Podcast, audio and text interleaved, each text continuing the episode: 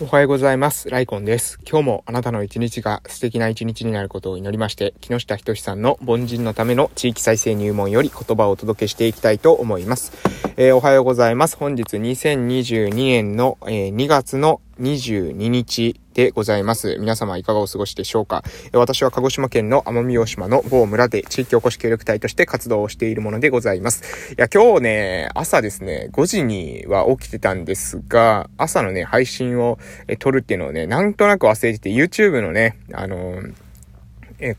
公開予約っていうんですかね、あの、をしてたんですよ。の設定してて、気づいたらですね、あ、挨拶運動の時間だと思って挨拶運動行ってね、あ、読み忘れてたと思ってね、読み忘れたっていうか、この話忘れてたと思って、朝の配信をですね、今、車の中で撮っているわけなんですけれども、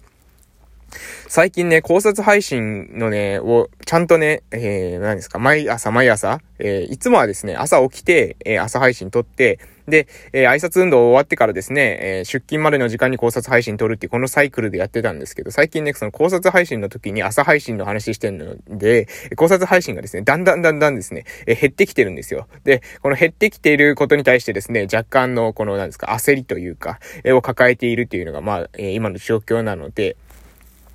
考察配信はですね、精神的な安定に、えー、つながっているんだなと、え、考察配信の予約投稿はですね、え、精神的な安定に、え、つながっているんだなということをですね、え、最近実感しているところでございます。あと、えー、最近ですね、YouTube に関してもね、えー、できるだけ、え、予約を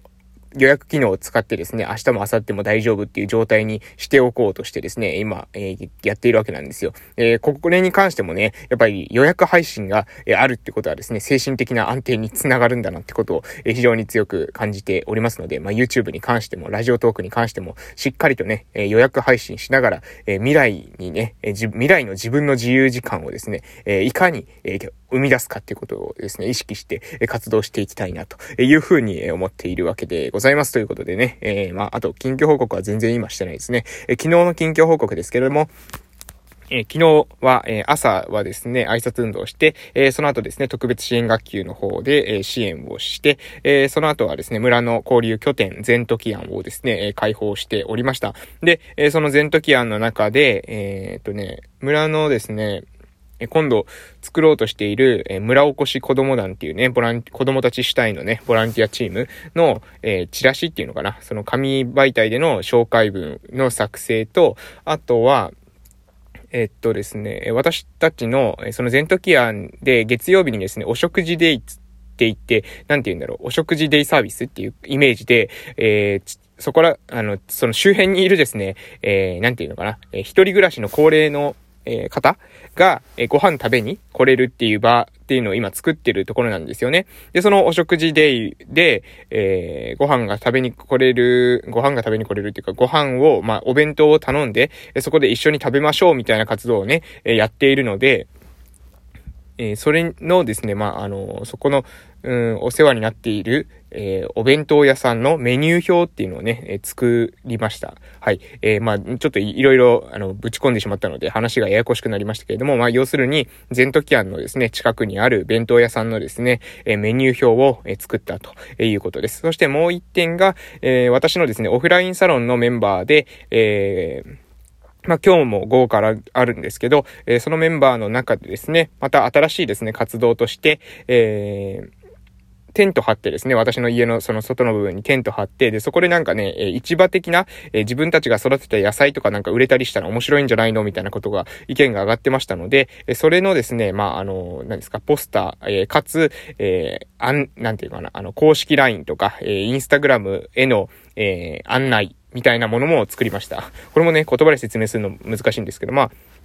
まあ、簡単に言ったら、えー、そこに来て、いただいた方が、まあ、野菜買っていただいたりですね、まあ、何か試食していただいて、その時にですね、あ、ここ面白いなって思った時に、まあ、公式 LINE とか、えー、Instagram で、えー、その後もですね、繋がれるような仕組み作りを、えー、スタートしましたよ、というわけでございます。で、午後に関してもですね、全時案にいまして、で、夕方のね、ちょうど3時過ぎぐらいだったかな、えー、ちょうど特別支援学級で入っている、えー、子供たちがですね、宿題しにですね、全時案に来てですね、えー、昨日は宿題をして、で、その後ですね、私はまあ、えー、児童クラブに大体、えー、17時になったら行くんですけれども、えー、昨日はね、子供たち、その特別支援の子供たちが、えー、6時直前ぐらいまでいましたね。えー、5時40分ぐらいまで、えー、いて、え、結局はですね、その子たちを、えー、る、私が車で送って帰ったっていう感じだったので、えー、児童クラブには行けなかったという、え、感じだったんですけれども、まあそんな、うん、あの、一日を過ごしました。で、今日はね、あのー、まあさっき朝の挨拶運動でもね、あのー、子供たちと、えー、いろいろあったんですけども、えー、児童クラブにね、できれば行きたいな、というふうに思っております。そして地域の方からですね、えー、私たちの地域にはこの単管っていう、なんていうかな、あの、みかんがあるんですよね。その単管っていうみかんが、今収穫時期、ちょうど2月のこの時期が収穫時期なんですけど、えー、それでね、なんか、えー、収穫したんだけども、ちょっとサイズが小さいっていうものが、え結構あったらしくて、で、それをですね、子供たちに食べてもらえないかっていうことで、えいただいたりしておりますので、その、それもね、子供たちにちょっとね、食べてもらう機会というか、えまあ、あ家でね、家に持って帰っていただいて楽しんでいただくっていう、えことをですね、えしていこうかなというふうに思っているわけでございますという感じでね、もういろいろ、うん、もう日々ね、うん、活動またスタートしてます。え、地域としてはですね、新型コロナウイルスで若干ですね、止まっているような、え、ところもあるんですけども、じゃ、徐々に徐々にですね、まあ、なんか、え、活動がですね、動き出しそうな雰囲気でございます。私はね、もうあの、一番の課題はですね、確定申告ですよ、確定申告。来月の15日まででしょだからもう、ほんと早くしたいなと思いつつもね、休みになるとですね、休みの日でまた時間が、え何かに、えー、何かあって時間を使っているというような状態なので、これはね、もう本当に根詰めて、どっかのタイミングでやらないとまずいなと思いながら、もう本当に、えー、もう近日、えー、集中して取り込み、取り組みたいなというふうに思っているわけでございます。ということで、そろそろ、え、木下仁さんの凡人のための地域再生入門の方に移らせていただきます。それでは本日の内容です。つい最近までは民間主導で挑戦する素晴らしい街づくり団体だと僕たちを、え僕たちをとても評価してくれていたのに、いきなりこの手のひら返しだ。僕は怒りよりも寂しさを感じた。結局、僕らの取り組みを評価していたわけではない。すごいと言われているから、すごいと言ってくれていただけで、一旦すごくないと周りが言えば、さっと人はいなくなっていくのだ。何かに失敗した時にこそ、本当に評価してくれていた人と、そうでない人がよくわかる。はい。えー、それで最後のですね、え、何かに失敗した時にこそ本当に評価してくれていた人とそうでない人がよくわかるという部分に、え、注釈がついてますので、え、読ませていただきます。失敗した時、周りの評価に同調していただけの人はすぐに離れていくが、本当に自分を見てくれた、見てくれていた人は決して離れていかない。むしろもう一度共に挑戦しようと言ってくれる。裏切る人に心をすり減らされることなく、信じてくれる人の期待に応えることに心を傾けるべきだ。はい、えー、こういった内容ですね。いや、もうね、これもね、えー、自分事としてですね、しっかり受け止めなければいけない内容だなというふうに思います。前半で書いてますけれども、え民間主導で挑戦する素晴らしい街づくり団体だと、え評価してくれていたのにもかかわらず、えまあ、手のひら返しを受けたっていう後のですね、話なんですよね。えー、で、僕は、え怒りよりも寂しさを感じたと。僕らの取り組みを評価したんじゃなくて、すごいと言われてるから、すごいと言っていただけで、すごくないと周りが言い出せば、今度は、えさっといなくなっていく人っていうのは、えいるよと。いや、いますよね。いや、います。いますよねっていうか、います。これは確実にいます。で、え私もね、これはね、本当に前からですね、言ってますけれども、失敗した時にっていうのはですね、その人間関係の質が、えー、向上するんですよね。成功してる時にはね、量が向上するんですよ。どういうことかというと、成功してるとですね、その成功してる人と繋がりたい人って山ほどいるんですよ。うん。有名人と繋がりたい人って山ほどいるんですよね。お金持ちと繋がりたい人って、えー、山ほどいるわけです。人気者と繋がりたい人も、えー、たくさんいるわけです。えー、なので、まあ、あの、何かですね、成功している時にはですね、自分の調子がいい時、えー、物事がうまく進んでいる時にっていうのは、えー、私たちのですね、その人的側面の、えー、量の側面っていうものが拡大されます。うん。えー、で、その後ですね、失敗をしますよね。皆さん何か挑戦されたりですね、様々なことをする中でね、えー、多分ね、周りの人の理解が得られないことってあるんですよ。で、これね、周りの人の理解が得られないのは確かに、えー、もう何ですか、あの、こっちがですね、えー、やばい行動をしていて、その、こちらの行動が、えー、非常にもう、えー、ダメで、ダメダメで、え